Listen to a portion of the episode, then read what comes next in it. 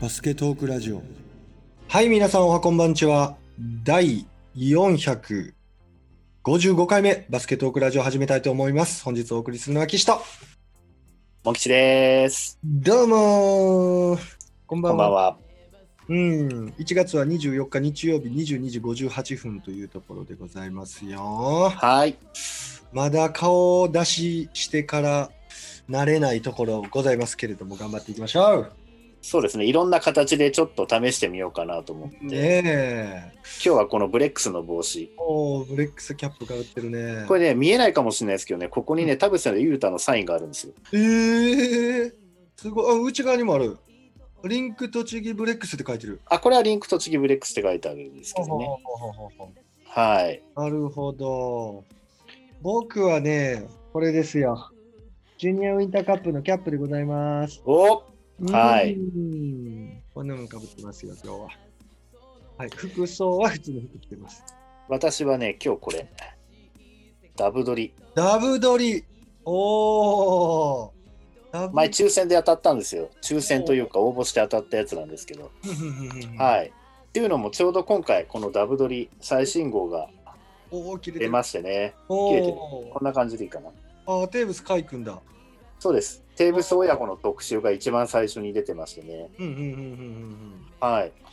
結構、今まで、あの、バストラの中でも紹介させてもらった選手とかが、今回、このテーブス海親子、それから次に、えー、と名古屋の斎藤匠選手、あとマイケル・パーカー選手、それから浜口炎ヘッドコーチ、これも取り上げましたけどね。あとは、えー、樋木健二対、えー中西さんの、えー、とこれは何だろうな、プロフェッショナル若手 GM の流儀っていう、うんうんうんあと、えー、とこれアンダーの話ですかね、広島ドラゴンフライズアンダー15の釈野翔太さんと、アースフレンズ東京 Z の岩井ヘッドコーチですかね、うん。両方ともアンダー15のヘッドコーチの対談、それから、えー、と東京エクセレンスのベテランコンビ、うん。もう40歳とかの宮田選手と斉藤選手とかですね、あとは前に取り上げた、えー、と私が豊橋まで遊びに行ったあのグレープパークコート、ああ、グレープパークコート。うん。はい、小畑さんのインタビューみたいなのもついてるのかな、これ。うん。うん、取り上げられてたりとか、結構今回もこれ、良さそうですね。うーん。私もこれ、予約注文してて、今日の昼にちょろ届いたんで、まだちゃんと読んでないんですけどね。結構な分厚さだね。そうですね、結構、うん。まあ、読みやすいし、あの各一つのパートで多分5、6ページとかもっとあるのかな、10ページとかあるんで。うん、結構その質問の内容もこうあのテレビのニュースで出てくるようなねテレビのニュースや特集に出てくるようなのよりももっと深くざっくばらんにこう会話が進んでってるのでなかなか面白いですね。ちょっとサブカルチャー的な、うん。ところもありましてね。うん毎回楽しみにしてるんですけども。うん。なるほど。はい、まあ、皆さんもぜひね読んでみていただきたいなと思います。うんなるほど。そしてでモン吉君、今日はどんなことを教えてくれるの？そうですね、まあ、B リーグも進んでるし、いろいろあるんですけど、えーっと、まずは B リーグで言うとですね、B2、うん。うん。なんと群馬が28連勝。すげえな。あの、今日のこの日曜日の試合、この土日も連勝しましたので、うん。うん。もう無敵。になってますね。すごすぎひん。ちょっとね、最初これ開幕は、あの、越谷が、なんかいきなり連勝したりして、群馬がいきなり負けたりして、うんうんうん。うん、なかなか分かんないもんだなと思ったんですけど、結局、こうやってシーズンがしばらくの間進んでみると、ね、やっぱりあの補強して、下馬評通り、うん。うん。このままいくと群馬強すぎるんじゃんって話があったんですけど、その通りになってしまいまして、うん。うん、元千葉の、えー外国人選手のコンビ、マイケル・パーカー選手とトレイ・ジョーンズ選手ですね。まあ、この2人の選手、大黒柱に、えー B1 経験ある選手をどんどん結構保守強しているので、うん、こういった選手が非常に活躍を、えーしているようですね。うんそれに加えて、あの杉本天翔選手とか、はいはいはいはい。はい、この辺の選手も群馬に入りまして、うんすごいね、タレントが。うん、うんすごいですね。うんこれは記録なのかね、やっぱり。多分記録だと思いますよ。8連勝やからね。何年か前に、えー、と福岡と秋田が B2 でめちゃくちゃこう勝ちまくってた年があったんですけど、多分その時よりこの群馬の28連勝の方がいってんじゃないかな。ちょっと勝敗表をこうやってパパって見てみると分かるとは思うんですけど、B2 の順位か。えっ、と、群馬まだ2敗しかしてない。ねえ。30勝2敗。すごいよね、これ。これ B2 の東地区なんですけど、うんその30勝2敗の次が、うんえー、と茨城ロボッツの22勝10敗。はい。で、3位が越谷アルファーズで21勝11敗。うん。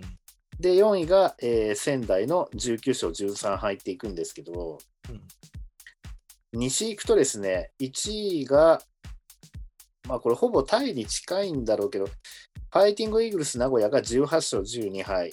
うんで、2位に佐賀バルーナーズが19勝13敗。うんで、3位に、えーライジングゼファ福岡が17勝15敗。で、同じく熊本ボルターズが17勝15敗。で、次に、えー西宮ストークが16勝15敗ということで、めちゃくちゃ団子になってるんですよ、これ。うーん。もう1位から5位までがいつ入れ替わるか分かんないみたいな感じになってるんですね。うん、だこれ、東の方がちょっとレベルが高いような状況には今なってはいるんですけれども。うん、えーっと、出ました。群馬が23連勝の時点で、うん、リーグ新記録。あー、そこで新記録でしたか。うん。うん、これ以降はずっと連勝記録を今伸ばし続けているとうん、うん、うん、うん、うん。いうことらしいですよ。なるほどね。うんまあ、群馬はね、B1 に行く条件は満たしてるとかなんとか言いながら、結局最後、プレーオフのところでとかいうところでうまくいかないってパターンが多かったんですけれども、そうですね、今年はちょっといけそうな感じですね。うん、ねで、一方で佐賀バルーナーズ。はい 今回ちょっと負け数が多いとかで、勝ち数は1位なんですけど、と総合では2位になっちゃってるんですが、え。この前、えっ、と、緊急 B1 昇格宣言っていうのを佐賀バルーナーズが行いまして、2021年佐賀バルーナーズはえー B1 へ昇格します。絶対に昇格します。昇格以外ありえませんと。こう宣言することで昇格できなかった時に笑われることは覚悟しています。夢を叶える一歩は笑われることだ。うん、あれ、負けちゃうやん、それじゃ。笑われないよ。大丈夢を。叶える一歩、そうですね。うん。去年 B3 開幕時に掲げたフレーズです。ほうほうなるほどね、そういうことね。う。うんん、あの頃一体誰が私たちが最速で B2 にこう昇格し、うん。B2 西日本地区の首位でシーズン前半戦を終えることを想像していたりでしょうかという、まあそんなことをこう掲げてますよね。で、私たちは人々が想像できないことに挑み続けますうん。そして人々の想像を超えた挑戦で夢を叶えることで皆様の誇りになりたいと思っていますと。うん、今、佐賀が九州が日本が世界が再び大きな試練を迎えようとしています。未知のウイルスの前でバスケットなんて不要不急だという声もあります。しかし私たちはバスケットボールの持つ力で皆様に地球必要な元気を、えー皆様に届けたいと思ってますということで、えー代表の、えー竹原さんの文章でですね、うん。こんな宣言なんていうのも出て、まあ、ますます熱くなってきてる B2 ではありますけれども。いやーでも確かに私もね、なん佐賀こんなに勝つと思わなかったです。お うん、正直。確かにね。うん。今日負けちゃいましたけどね、山形に。うんうんうんうんうんで、佐賀もね、確かにこう強いか弱いかよくわかんないんですよね。うん、今日はか77、59、結構大敗してるね、18点差。うん、なんかね、下の方のチームにいきなり負けちゃったりするんですよね。うん、まあ、西地区ね、こうやって混戦になってるから、まあ、まあ、そういう原因を作っちゃってるのも、こういう部分なところなのかもしれませんけどもね。うん。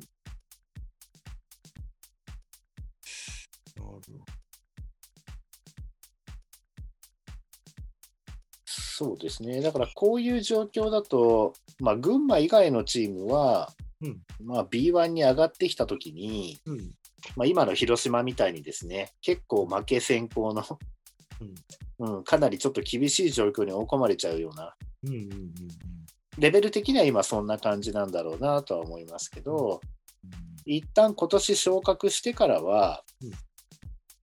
次今度4チームが同時に落ちるとかなんとかって話になってるんでね、うん。だから来年のことも考えて、まあ、来年のことを考えて今から動くべきなのかどうかわからないですけど、まあ B1 に行っても戦い抜けるだけの補強をできる計算も立ってるのかどうかっていうところはね、うん。非常に気になるところではありますけれども、うん、大変ですよね。ね、B1 で、でもバリバリ活躍してて代表に入りそうなクラスの選手っていうのはなかなか取るの難しいと思うので、うんうん言い方悪いですけど、B1 のどっかのチームにいて、プレータイムがあまりもらえない選手を取るしかないっていうパターンにどうしてもね、うん。なってしまうんでうん、そういう人たちでいかにそのいわゆるスター軍団的なチームと戦っていくのかっていうことですからね。うんね、1年でいきなり白黒つけなきゃいけないっていうことだから、本当にプロの世界って厳しいなと思いますけど、いいよね。うん。まあ、まだ半分ちょっとですけどね。うん。まあ、今年は、ね、開幕前から B1 より B2 の方が熱いと、うん。うん B1 は降格なしなんでね、うんうんううん。ん。まあ、言われてた年なので、うん。うん、まあ、割と、これからどんどんどんどん、今度他の、まあ、群馬はもうこのままいきそうな感じですけど、残りのあと、昇格候補の3チームがどう来るのかっていうところがうん楽しみですね。あと、下位チームのモチベーションちょっと辛いな。そうですね。青森4勝28敗。うん。アースフレンズ東京 Z。4勝26敗。はい。うーん。このアースフレンズ東京 Z ですけど、うん。なんとあの、ウィスマンスさんをですね、うん。なんか特別顧問じゃない、なんつったっけな。なんかそういう形でお呼びしたらしいですよね。ええベンチには入らないそうですけー。ど、入らへんねや。アドバイザー的な感じで。へえ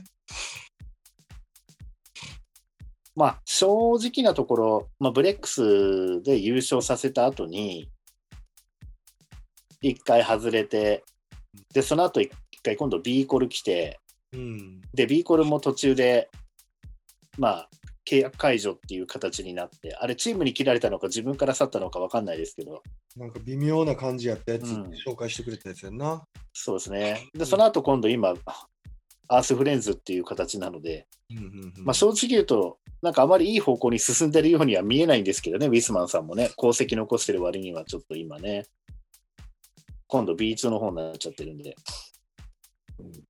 うん、うんただまあ、アースフレンズが目指してるバスケットっていうのが、まうんあ、そのウィスマンさんのこうその以前やってたバスケットスタイルに近いものなのであればね、うんうんうんそれはそれでプラスにしかならないと思うので、そうやな。うん。まあ、B2 はそんなところですね。うん。あ、そうだ、あとオールスターがね、うんあのー映像でうん配信になりましたよね。うんうんうんうんうんうん。まあ、ダンクコンテストとかも、ね、各自分の練習してるところの体育館でこう撮影したりとか、うん。そうやんな。あれ、ねえ、やるっていうところがすごいけどな。そうですね。うん。まあ練習はできるっていうことで、うんうんうんうん。ね、スリーポイントコンテストも、うんちょっとボールのあの渡し方がチームによってちょっと違ってるような感じになっちゃいましたけどね。相変わらず金丸選手の無敵ぶりが発揮されてしまったような。うん、感じでしたけどね。うんうんうんただ個人的にはあのスキルチャレンジがうんもうちょっと、うん。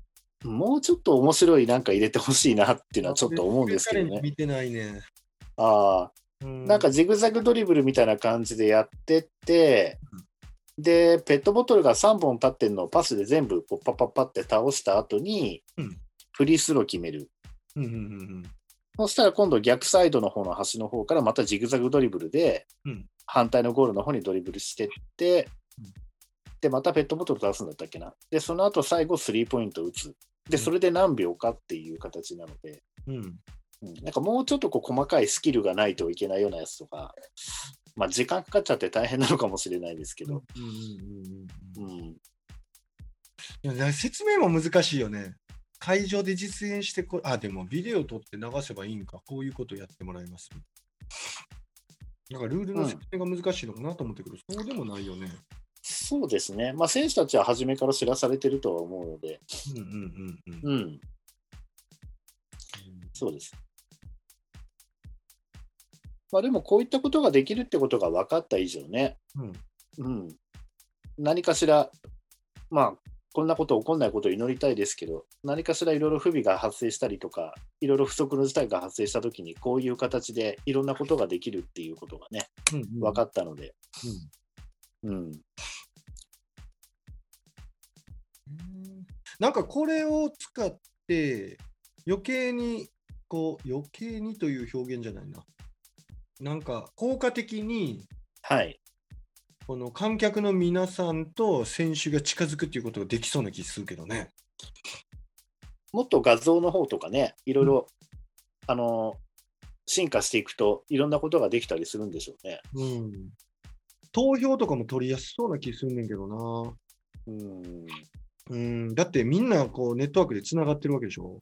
はい。たくさんの方が見られて、うん。ネットワークでつながって、もし試合会場に来て、試合会場じゃないな、その、えっと、まあ、会場にみんな足を運んで、はい、はいスマホを広げて投票してくださいって言われるよりも、ダイレクトにつながってる気がするんだよね。うんう。ん、もう、もうオンラインでつながっています、すでにみたいな状態で、うん。例えば今の誰が良かったですかって投票パパパみたいな、まあ、テレビのリモコンについてるあの赤、青、黄、緑みたいな、あんなボタンみたいな感じで投票できたら面白いけどね。そうですね。うん。うんうんうんうん今ちょっと SNS 投票みたいになっちゃってますからね。そうそうそうそうそうそう。より近くにいるよみたいな気はしますが。うん。うん。うん。それはそう思いますね。うんうん。であと、なんだっけな、ダンクコンテストがコー・フリッピン選手が優勝でしたね。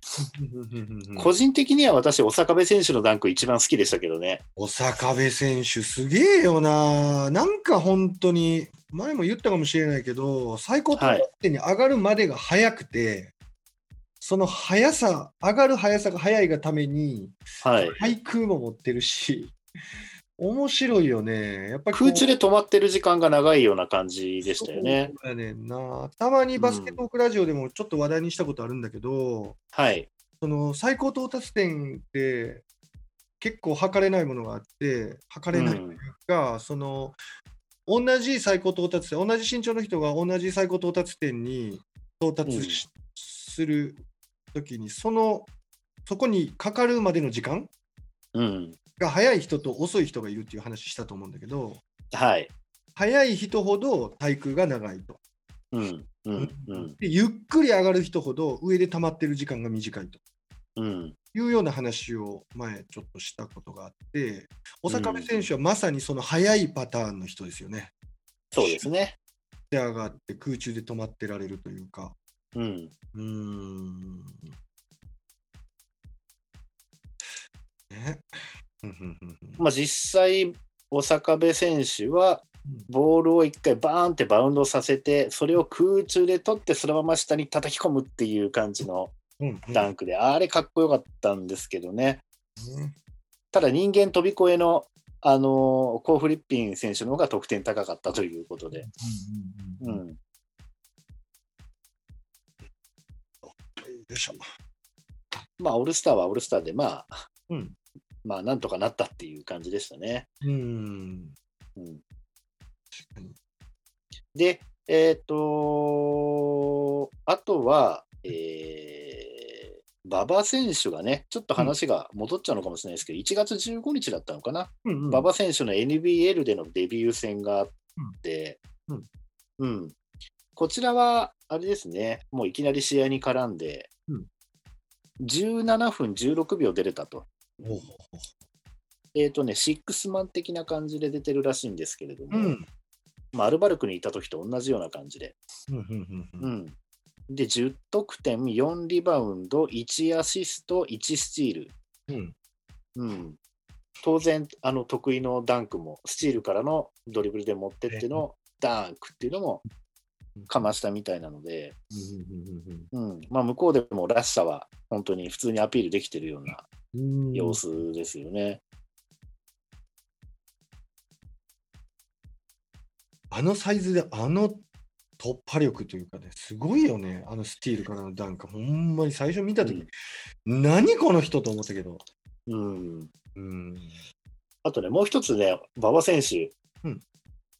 すごいなって私びっくりしたことがあって、あの向こうでのインタビュー、うんめちゃくちゃ普通に喋れてましたね。えー、そうなの？うん、えー、だって、馬場選手って英語の勉強いつからしてたんでしょうね？多分アルバルクに入る頃からじゃないんですか？そうじゃないと、そんなにスラスラ普通喋れないよね。でもそのぐらいからだと思うんですよ。別に大学1年の時とかからバリバリ英語を将来に向けて勉強してたとかっていうことでは多分ないと思うんで、うん、だからあんなインタビューで答えられちゃうような、うん。確かね、YouTube とか何かに上がってたんで私一通り見たんですよ。ああ、僕どのぐらい喋るのかなと思って。えで、質問されてても、ふんふんとかうなずいてるから、これ半分聞いてるふりしてるだけで本当は分かってないんちゃうかぐらいのね、ー、そんな目で見てたんですけど、うん、まあ返してるのもね、馬場選手が喋ってるのも英語でこう返してるから、どこまで噛み合ってるのかとか、正確な英語なのかって、そこまでのレベルは私にもね、当然わからないんですけど、もう本当に普通に自然に返してるというかね、うんうん。だからこういうところも含めて、あの、さすがだなっていう、まあ、溶け込むというか、適応力っていうんですかね。うんうんうん、この前の東山さんの話じゃないですけどね、うん、そういうところが非常に高い選手なんだなっていうのを、うん。そういうインタビューのところの要素を見ても、非常にこう感じたというか、うん。うん。なるほど。まあ、本当、日本の英語教育ってどうなんだろうね。そこんなところを思ってしまう俺。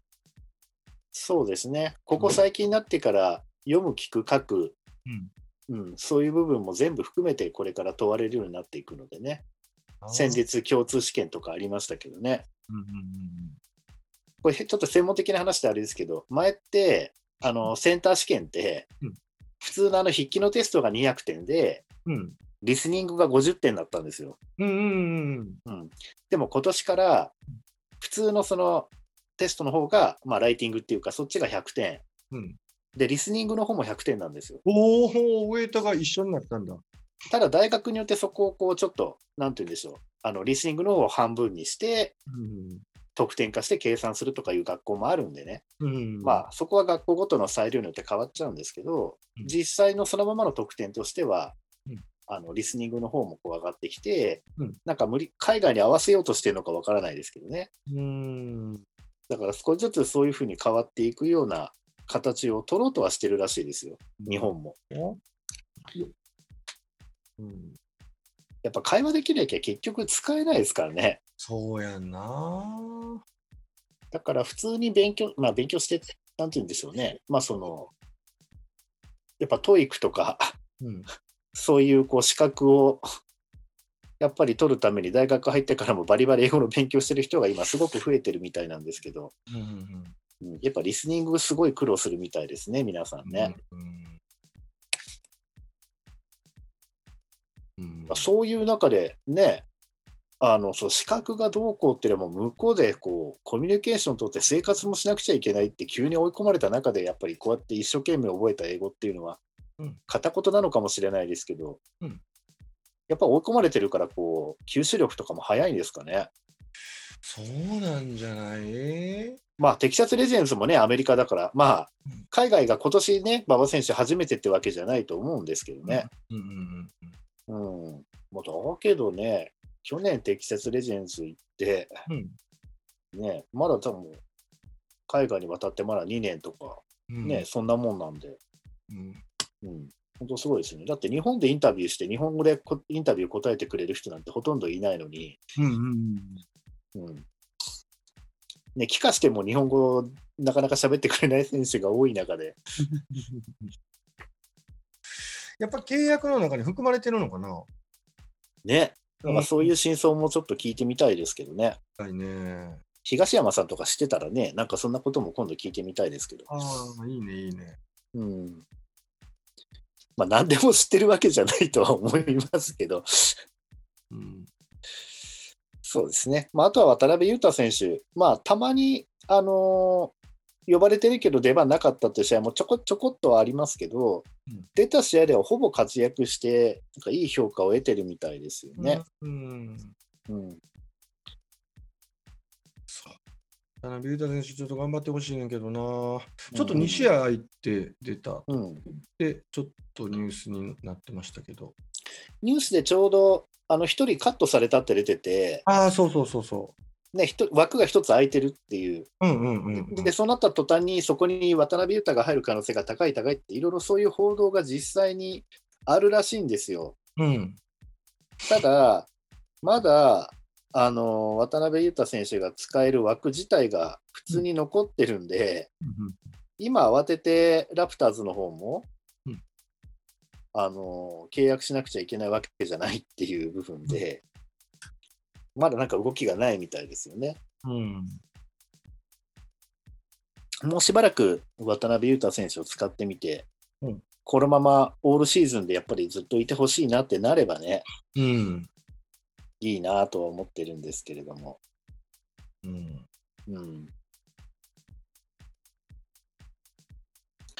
で、海外、あのこの前ね、前回、その東山さんに来ていただいて、いろいろね、あのうん。海外でのバスケットの様子っていうのをお話あのしていただいて、まあ、今ね、日本で海外の大学で頑張ってる選手、いろいろ今ね、どんどん増えてきてるんですけど、うん。実は女子で一人ねうん。NCAA のディビジョン1で頑張ってる選手がいて、ねえ、前もちらっと聞きましたけど。今野紀香選手ですよね。うん。うん。もともとあの、清和学園高校ですね、宮城の。うん。卒業されてから、まあ、そちらに NCAA Division 1の、うんあのルイビル大学、ルイビル大ですね。ルイビル大学。うんはい。で、うん1年目からもう、レギュラーローテーション入りして、レギュラーというか、あのローテーション入りはしてるらしいんで、うん、試合に絡んでるということでね。で、なんと、その彼女が通ってる、うんそのルイビル大が、うん AP 通信社全米ランキングっていうのがあって、うんうん。他にもランキングがあるってことなのかもしれませんけどね、そのランキングで1位になったようで、うん。まあ、その学校の中でも、学校としても史上初の快挙だったらしいんですけどね。うん。うん、ビ。だから、うまくいけば、うん。まあ、本当に一番大きな大会とかで頂点に立つ可能性も十分あるとうん。いうところにいるということなので、うん。ね、今、男子はね、うんそうやって海外帰りの選手がこう代表候補に呼ばれたりなんなりってことですごくこう話題になってますけど、うん女子もね、こういった選手が今ね、大体特定のチームの方からこう選ばれてる選手が多い中で、うん。うんまあ、女子はまたね、ちょっと海外の中でもどっちかというと戦えてる方だし、どっちかというと海外よりもシステマチックなバスケットをやるのでね、うん。うん海外帰りの選手が日本代表の戦術に合うのかどうかっていうのはちょっとわからないですけど、うん、こういった選手も絡んできたりとかすると、すごく面白くなるんじゃないかなとは思いますけどね。うんうん、この選手は、コーチの考えを、うんあのー理解したければ、もう言ってることをちゃんと理解しないと、コート上で目的を持ってプレーできないからってことで、うんもう常にメモを取ってるらしいですよね、えー試合中でも。起こったことも全部メモして、うんで後でまた見直さないと忘れちゃうからってことで見直す時間作ったりとかですね。うん。なんかタイムアウト中にコーチが話してることなんかもメモするようにしたなんていう、そんなエピソードもあるそうです。へえまあ、ただこれは日本にいた時からやってたことだったらしいんですけどね。うん。うん。まあそういうこう徹底できるところ。うんうん。凡事徹底っていうところなんでしょうかね。うんその徹底ぶりっていうのがもう本当にこう半端じゃないっていう。うんうんうんやっぱこういうものを持ってる人っていうのがやっぱ海外でもねうん、通用する人なのかなっていう。うん。ポジションどこに？178センチってなってるけど、向こうだとガードじゃないですかね。ガードなのか。うん。えーっと、控えから17分出場して6得点2アシストか、そういう、ある試合でそんな感じだったらしいので、うん。そう、スタメンではないにしても、うん、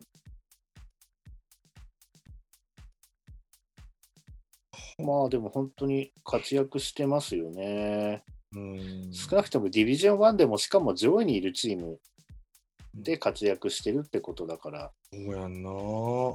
うん、すごいな、これ。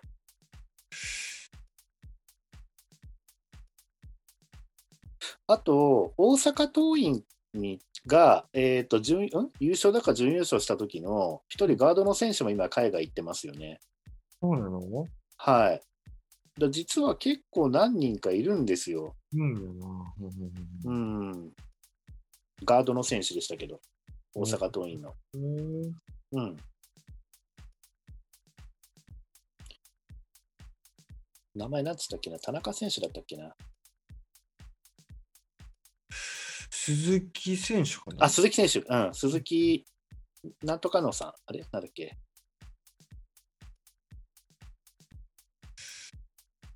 な、な、何、何って読むの？これ。ちょっと読めないんですよね、名前が。ひなのさんじゃないし、なんて言うんだっけな。うーん。優勝す、そうですね、あの優勝した時のメンバーですよね。うんうんうんうんうんうん。2017年で優勝した時の鈴木選手。はい。ノースアラバマ大、ひな選手だって。ひな選手。うん。ノースアラバマ大学。なんか本当は関西、関西学院大学に入学したんですけど、うん。もうその夏にはもう渡米して転入したと。うん。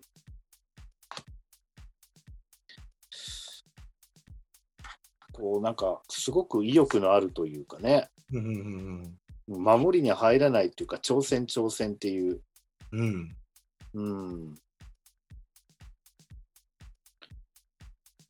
今本当に向こうでバリバリが、なんて言うんでしょうね、そういう上位の、上位のチームというか、うんうん。で活躍してるのはこの2人なんじゃないかなと思うんですけどもね。うん。うん。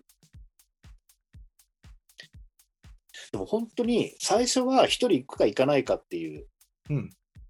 例えばサッカーでも数が行くぐらいだったじゃないですか、最初。はいはいはいはいはい。うん。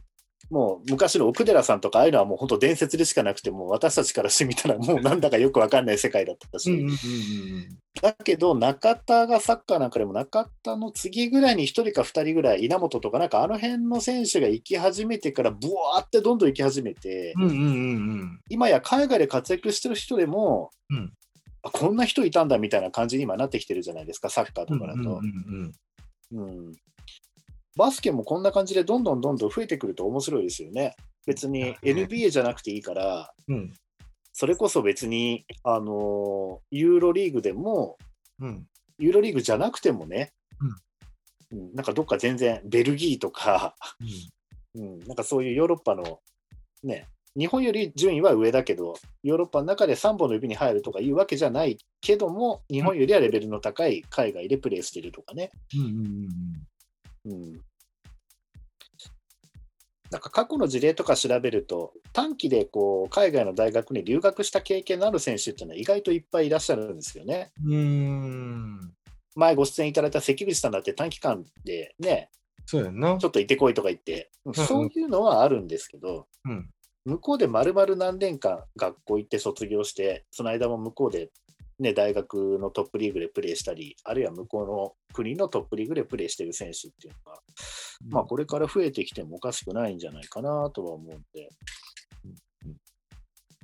うん。まあこういう選手をちょっと追っていきたいなと思いますね。何うん。NCAA WBB っていうんだね、正確には。WBB。うん。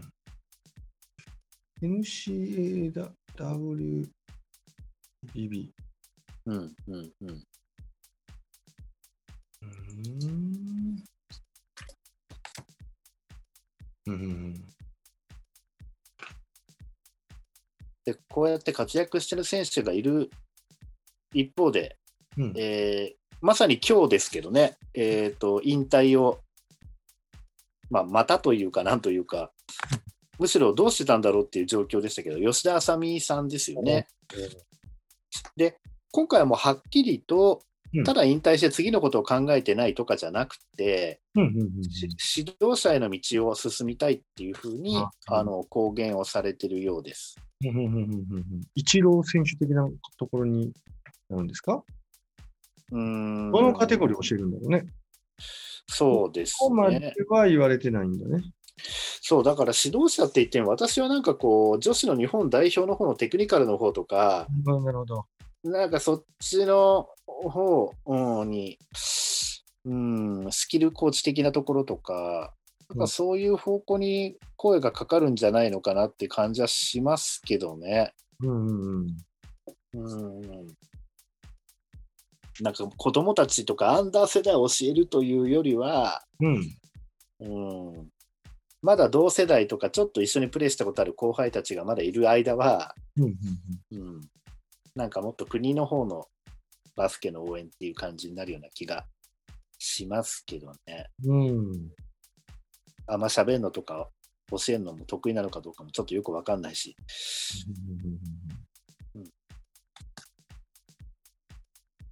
っていうところですね。うん。うんあこういうのもインスタグラムで発表するんだね。インスタとツイッターでなんかね、出てましたね。こういう時代なんだ。2021年になったら決めようと思ってたっていうふうに書いてありましたね。うん。うん。うん。なるほど、なるほど。うん。で、えーっと、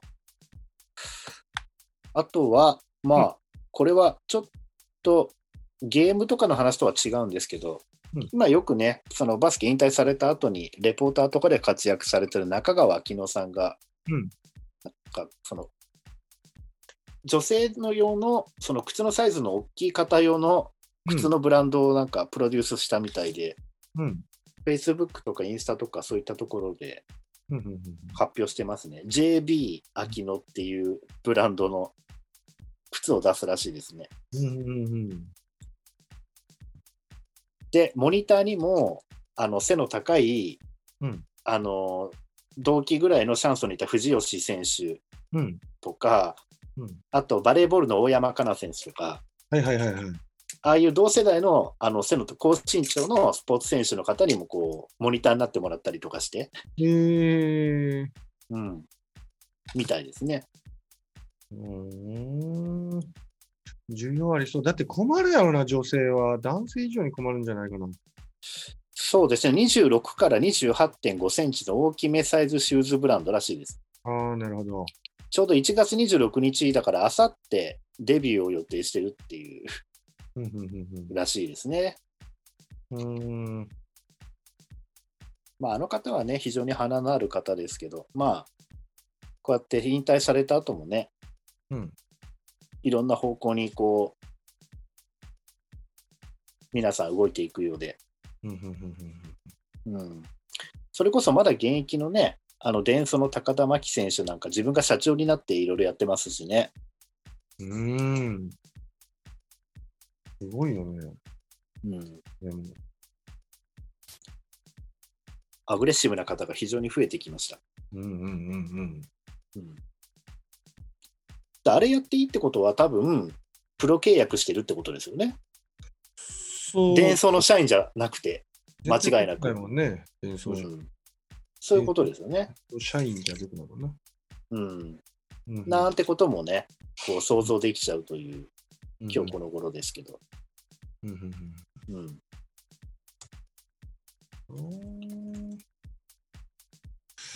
僕から一つあるんですけど、はい。えっと、僕ちょっと、モン吉もね、毎年毎年ちょっと楽しみにしていたところなんですけど、アジアカップ2021うん、うん、予選、グループ B の予選が、開催地が東京からドーハに変更になり、はい。えっと、18 2月の18日から2月の22日まで予定してたんですけど、うん、これが中止変更、中止というか、延期会場ドーハに変更。うん、うん、うん。ドーハってカタールらしいですけどね。うん。本当は1年前にね、うんえっ、と、千葉でやるはずだったんですけど、うんうん。うん。で、私そのチケット取ってたんですけどね。うん。うん。それがコロナで流れて、うん。うん。まあでもこうやって再開できるってことは非常にね、うん。嬉しいところですけれども。うん。うん。カタールはコロナマシなんかね。ね、そういえば聞かないですね。ねあんまり聞かないぞ。うん。もしかしたら比較的安全なのかも。といううん。そうですね。うんうんうんどうなるんだろうね、今年は。ねえ、もう、あの、結局、うん。この前私は、あの、大学の方の、その、監督会議がね、ウェブで、こうやってズームであったんで、うん。で、各学校、今、練習状況をお知らせくださいなんて言われて、各学校がこう今こんな感じですって発表してるんですけど、うんほぼ練習できてないですからね、どこもね。ああ、やっぱりそうなんだ。で、本来、えー夏前にあるはずだったし1、2年生だけの新人戦、大学の、これがこの前やっと中止っていう結果が出たんですけど、うん。まあ本当は2月あたりにやる予定だったんですけどね、まあ緊急事態宣言出ちゃって、うん。まあどこもっていうようなうん。感じでできないような状況なので、明らかにもう中止っていう形なのと、うん。また今年度の大会を開く上で、いついつの段階で、うん。まあ、なんていうんですかね、緊急事態宣言が出てないってことを条件に、うんいついつあたりに、えーリーグ戦を、いついつあたりに新人戦をやる予定ですなんていう、そういう話もあったんですけど、うん。うん、まあ、どうなるのかなと。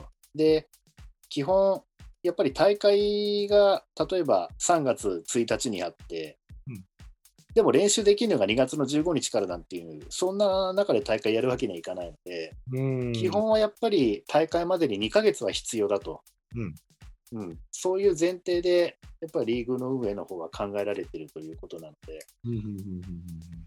じゃあ大会をもし7月にやろうとしたら、やっぱり5月、6月の段階で緊急事態宣言が出てるような状況では絶対大会は開けないっていうようなですね、まあそういうのが、いわゆる JBA からのあのガイドライン的な部分でも、うんうんというかその JBA のガイドラインに沿ってっていうことで、あの学連の方は運営しているということなので、うんうん、ちょっとこれからの大会もどうなっていくのかっていうのはちょっとね、全然読めないです。本当にね。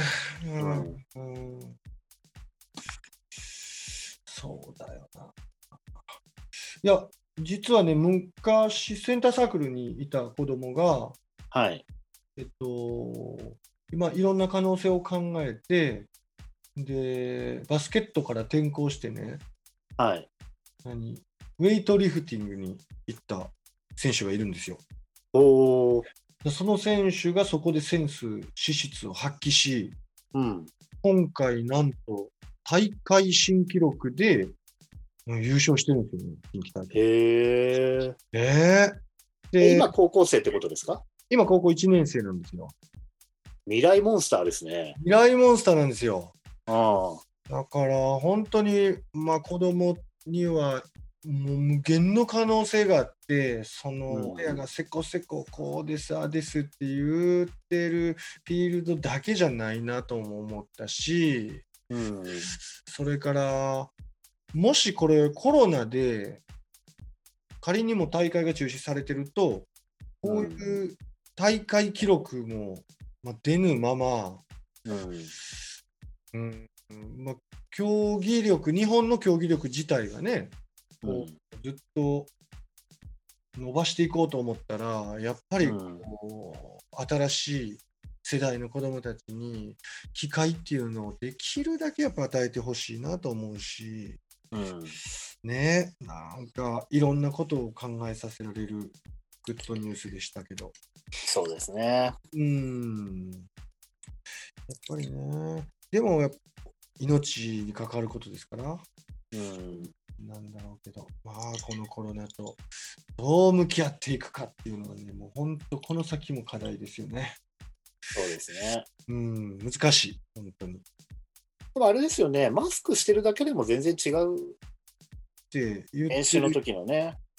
なんか面白いツイートが上がってて、はい。1年前、マスクは着用しても、なんかこう、えっと、自分の飛沫感染を軽減するだけで、感染リスクは全く変わりませんみたいな、ちょうど1年前。うん。うん。でうん今では、えっと、自分がと感染リスクを負う可能性がちゃんと下がりますよみたいな盛んに言われてたり、ただそれってでも、お互いが、お互いがマスクをし合ってれば、うんうんうんお互いの飛沫の方が抑えられるわけだから、うんうん必然的に感染リスクも下がるっていうことなんじゃないのかなとうんうんうん思ってたんですけどね。もちろんそうだとも思うし、それうに、ん。えっと、例えばもう1年前だと、相手がマスクしてなかったら、もう意味がねえよみたいなぐらいのことで、はいはいはい。でもそうじゃなくて、受ける側もちょっと軽減されますよっていうようなことが今は語られている。うん。うん。アメリカでもなんか、今日かな、なんかこう、通りましたよね。えっと、あ、そうですか。えっとね、電車内のマスクの着用強制とか、うん。うん。なんかなんなんかそういう法律が決まったようなことをニュースでちらっと流れてました。うんでそれはやっぱり1年前なんて本当バカにされてたし、なんかはい。アジア人だけがマスクしてるみたいなね。うん。うん。うんうんうん、だからどういう経緯か知らないけど、まあ、アジア圏、特に東アジアの人たちはマスクの習慣ちゃんと持ってて、うん。やねんけど、他の欧米の人たち、ちょっとマスク 何やってんの？みたいな感じに意味ないよみたいな感じだったのが、うんまあ、いよいよ1年経って、まあ、1年経つ前ですけど、まあ、法律としてね、確立して、えー電車内はマスク着用みたいなことになるうん。ふうにニュースでは言ってましたけど。なるほど。うーん。うんうんうんうんうんそうですね、実際にまあ、あれですね、あの私はプレイするときにはうん、あの、あれ、アンダーアーマーのマスクしてやってるんですけど、うん。確かにねうん、熱くはなるのでうん、息は苦しくないんですけど、ちょっと熱くは若干なるかなっていうのがあるので、やっぱちょっと下がった時にマスクを取りたくはなりますね。ちょっとゲームが止まった時とか。うん、でもやってる最中は全然そんなに苦にならずやれるので、あまあ、やっぱりここまでなってきてる以上、やっと練習ができるようになった時に、ちょっとでもうんやっぱ確率を減らすために、そういう今、こう、機能のマスクが結構出てきたのでね、やっぱしばらくはできる限り練習中、走る練習中とかも、まあ、大丈夫ってことになってるマスクなんでね、やったりするといいのかなっていうふうにちょっと思うようにはなりましたね。練習中もマスクか。なかなかやね。うん、それ用のマスクっていうことなんでね、自分でも実際にやっぱバスケそれでやってやってみたんですけど、うん、ただ普通のマスクに比べると当然、あの、なんて言うんでしょう。硬化しやすい。機能が落ちる。だからやらないよりはいい程度っていうことなんでね、まあ、うん、難しいところですけどね。うん、あでも走ってるって走る練習の時とかは対人じゃないからまだねっていうのはありますけど。なるほどね。あれどうなの？本当に。うん、うん、仮にいいかねこんな、はい、まあ飛沫があったとするじゃないですか。はい。でその飛沫マスクしてなければまあ飛沫おいまあまあ、見えないか分かんないけど、ヒュッと横を通り過ぎた。うん、で、終わるところが、マスク、その例えばこう、通気性のいいマスクとかして、飛沫がここに付着した場合ですよね。うん、ずっとこうリスクを持ってこう 歩くことにならないのかなっていう逆の心配をしちゃったりするんですけどね。そうですね。まあ、だから消毒もしてっていうことと、マスクをこうやって触らないでとかね。でも、触らないでって無理ですからね。ずれてきちゃったりするからね。そうそうそうそう。うん。まあ、だからあくまで確率を下げるとしてやるしかないってことですよね。それと、それが社会にできる貢献って言ったらおかしいですけど、まあね、若年層なんてなかなかね、死ぬことないから、まあいいじゃないと思う人いるかもしれないけれども、その人たちもやっぱりスーパー行ったり、どっかこう、公の場に出ていくときは、マスクをちゃんと着用、うん、そういう一人一人の心がけでいいんでしょうか。なんかこう、何この、そうですね。話的な やってますけど。うん、B リーグの会場とか、あの今、バスケットライブとかで見てると、そうですね、席がちゃんと一つずつ空いたりしてて、で、やっぱりあんまり声を出さずにちゃんとね、感染されてる方がほとんどなので、皆さんマナーを守ってね、ちゃんと楽しく、うん、かつ周りに迷惑をかけないようにっていうことで動いてくれてるいいファンの方々がバスケット非常に多いみたいなので、なんとかその辺は感染予防しながらの、えー、試合観戦っていうのは成り立ってるし、今のところ、その観客の中で、えー、っと、陽性者が出てしまったために、それによって周囲の方に問題もまた広がってどうのこうのって事件、事件というかね、なんかそういったニュースは出てきてはいないようですよね。うん、そうだね。うん。もしかすると後になってそういったことが判明してくるっていう、順序的にそういうふうになっちゃうのかもしれないですけどね、その場では分かんないから。帰って、2日後とかに発熱しちゃったりすると、っていうとこでしょうね。まあ、今日はこういうとこですか？そうですね。あと最後にちょっと B リーグの順位だけ、えー、B1 の順位をあと最後にちょっと紹介しておくと、えっ、ー、と、この土日で、えっ、ー、と、全部出まして、えっ、と、まず東、え宇都宮ブレックスが、え単独、えっ、と、この土日で千葉ジェッツに2連勝しまして、えっ、と、24勝5敗で単独トップ。で、次に千葉ジェッツで22勝7敗。で、次にサンロッカーズが上がってきまして21勝8敗。うん、その次に富山、えー、19勝10敗。で、同じく19勝10敗で秋田。で、その下に川崎ブレイブサンダースで18勝11敗ということで、うん、まあ、富山が好調だったのに加えて、秋田がまた上がってきましたね。うん、で、今日秋田のね、そのバスケ見てたんですけど、もうディフェンスがもう本当にすごくて。モン吉いつも言ってるよね、秋田。うん、これ本当すごくて、川崎の選手がガードでここ上がってきて、センターラインを越えてすぐのところでブリ作るんですよね。だからバックパスの、その、なんていうんですかね、可能性のある位置で、こうブリッツをかけてくるので、非常にこう捕まりやすいというか、捕まえやすいディフェンスをしてくるというかね。これはもうセンターラインのどのあたり、えっと、サイドライン側、それとも、たとえ真ん中で運んできても、ブリッツ来るわけ？真ん中でも来ますが、やっぱりちょっと右さ左に寄ったところで、やっぱりサイドに行ったときに、やっぱ一気に挟まれる感じですよね。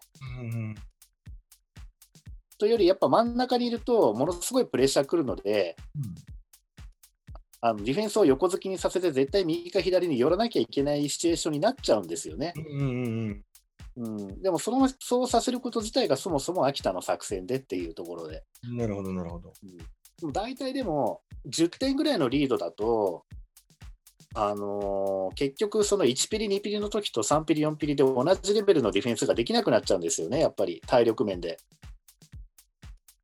だから、あの格上って言われるチームと対戦した時に、点差が10点差ぐらいだとかのリードだと、最後追いつかれちゃって、うん、やられちゃうケースもあるんですよね。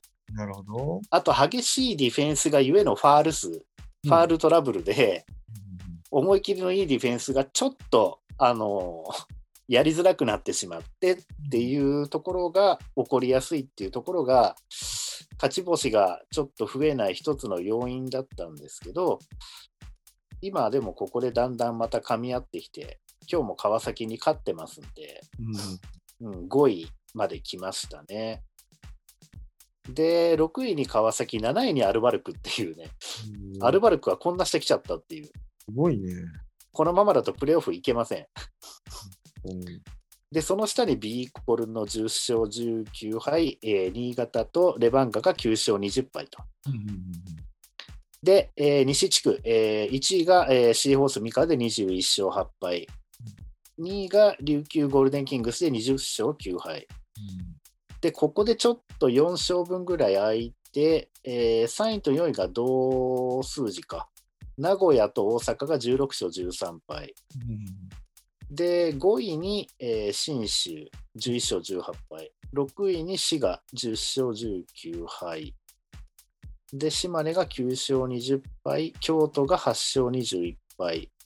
その後、最初なかなか勝てなくて、やばいぞこれはって言ってた3円が9位で7勝22敗で、最後、広島が4勝25敗。